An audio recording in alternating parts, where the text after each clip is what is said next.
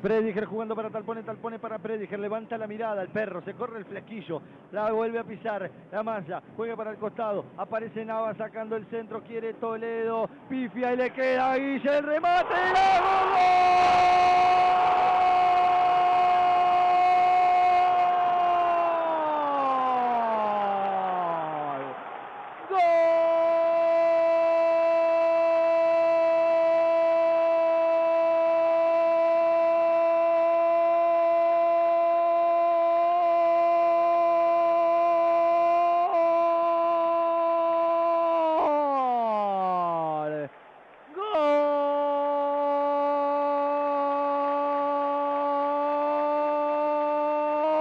sa, sa, sa, vale.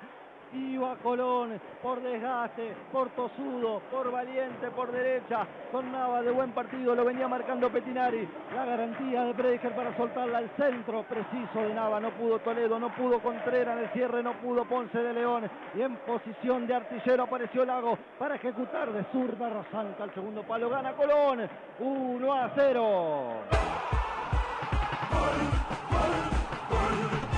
Y se tomó su tiempo. Nacho Lago, era lo que le pedíamos que espere un segundito, que espere, que tenga un instante. Dale. Esperame Nacho porque Colón quiere el segundo. Esta Castel si se tiraba era penal, Castel. Y no, y no, y no se tiró. Lo tocaban en el área el número 3 y no se tiró.